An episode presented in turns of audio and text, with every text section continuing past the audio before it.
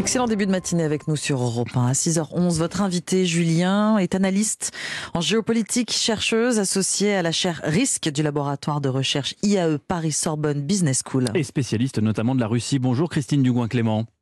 Bonjour. Merci beaucoup d'être en ligne avec nous ce matin. La Russie qui s'isole un peu plus du reste du monde à mesure que son armée pilonne euh, les villes ukrainiennes. Euh, les images de désolation qui en découlent nourrissent euh, les cortèges demandant l'arrêt des combats. Il y a ces nombreuses entreprises occidentales qui plient bagages, tout comme les, correspondants étrangers menacés par la censure du Kremlin. Quant au Quai d'Orsay, il recommande instamment désormais à tous les Français de quitter la Russie. Est-ce qu'on est en train d'assister, Christine Dugois-Clément, à une forme de retour du rideau de fer? Alors, retour du rideau de fer. Peut-être que la terminologie n'est pas exactement juste puisque les situations sont différentes par rapport à celle de la période du rideau de fer. Néanmoins, il y a une mise au banc de la Russie, notamment de la part des pays occidentaux et aussi bien des institutions que des entreprises privées.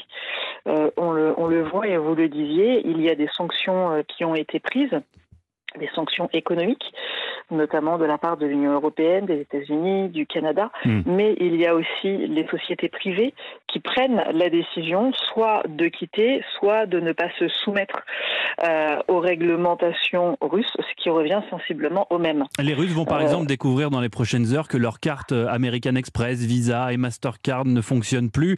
Euh, je précise que Visa et Mastercard, ça représente tout de même trois quarts des paiements en Russie. Est-ce que l'accumulation de ces sanctions et, et le retour de de nombreux soldats, malheureusement dans des cercueils en Russie, sont à même de nourrir un vent de contestation contre le Kremlin. Bah, il est évident que les problématiques que vont rencontrer les Russes aussi bien, eh bien pour des choses extrêmement pragmatiques, euh, vous le disiez, des paiements, mais ce qui euh, deviennent des, des, cœurs de la vie courante, à savoir simplement pouvoir être en capacité de remplir euh, votre frigidaire et votre garde-manger, hmm. vont avoir un effet tangible immédiat. Plus, eh bien, ce que vous disiez, c'est-à-dire que c'est une, une opération militaire qui est humainement coûteuse. Vous parliez des morts, il y aura également des blessés, euh, vont avoir un impact au niveau de la population, puisque ces militaires ont des familles. Euh, donc effectivement, il risque d'y avoir très probablement une réaction. La question sera comment finalement Moscou euh, va pouvoir gérer, notamment d'un point de vue de, communication et d'information, hmm.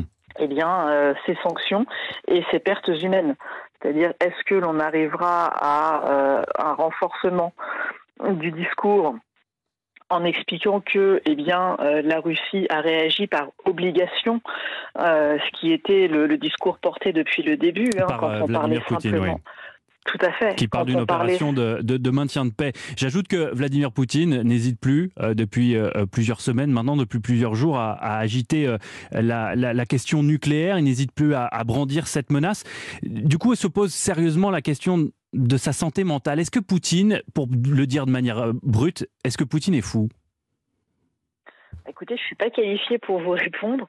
En tout cas, est-ce qu'il prend des positions euh, paroxystiques et qu'il rentre dans une approche maximaliste? Oui, très certainement.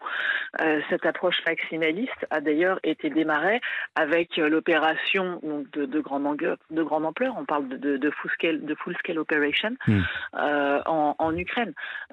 Après, il va se retrouver dans une position où la sortie de crise, hein, la résolution de conflit, va être de plus en plus compliquée parce que partir sans rien serait perdre la face, donc difficilement faisable, difficilement assumable euh, pour un chef d'État par rapport non seulement à sa population, mais aussi eh bien, euh, aux forces en, puissance euh, au, sein, au sein même du gouvernement ce qui risque potentiellement de le mettre dans une position euh, ne faisant qu'une seule chose, c'est euh, de le, de le, pousser encore un petit peu dans, euh, dans cette approche jusqu'au boutiste. Est-ce que du coup, d'une certaine manière, pardonnez-moi de vous interrompre, mais est-ce que d'une certaine manière, il n'est pas forcément dans notre intérêt de pousser Poutine dans ses retranchements sachant que derrière, il y a le risque qu'il se sente dos au mur et qu'il appuie sur le, le, le bouton rouge?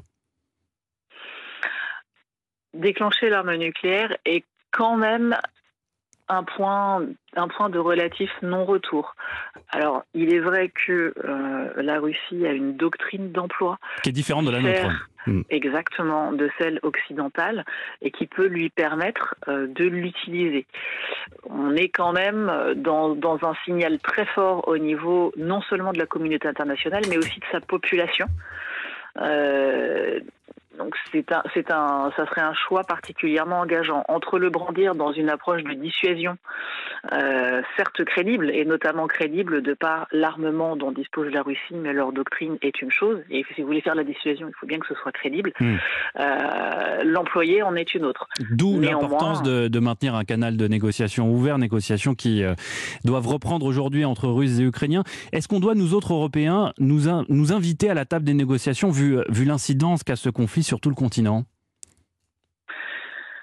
Alors, Jusque-là, l'Europe n'a pas été euh, un, des, un, des, éléments de négociation euh, privilégiés euh, par la Russie. Au tout début de cette crise, rappelez-vous que Moscou traitait principalement avec, Washington, mmh. exactement, puisque un des points durs était l'OTAN. donc aussi bien l'assurance que l'Ukraine ne rentrerait pas dans l'OTAN que le retour aux frontières de 97 de l'acte fondateur, mmh. et que quelque part les accords de Minsk II permettent d'une manière un peu détournée, mais de bloquer l'entrée de l'Ukraine dans l'OTAN. Et c'est quand ils ont abandonné ces, accords de Minsk II, donc la possibilité de bloquer par d'autres moyens l'entrée de l'Ukraine dans l'OTAN et que l'OTAN avait été très fort en expliquant euh, qu'il n'y avait pas moyen, qu'on a engagé cette opération militaire euh, en Ukraine. Merci beaucoup. Merci beaucoup Christine Dugouin-Clément d'avoir répondu à nos questions ce matin. Je suis désolé de vous interrompre, euh, le, temps nous est compté. Je donne le titre de votre dernier ouvrage, Influence et manipulation des, des conflits armés modernes aux guerres économiques. C'est chez VA Édition.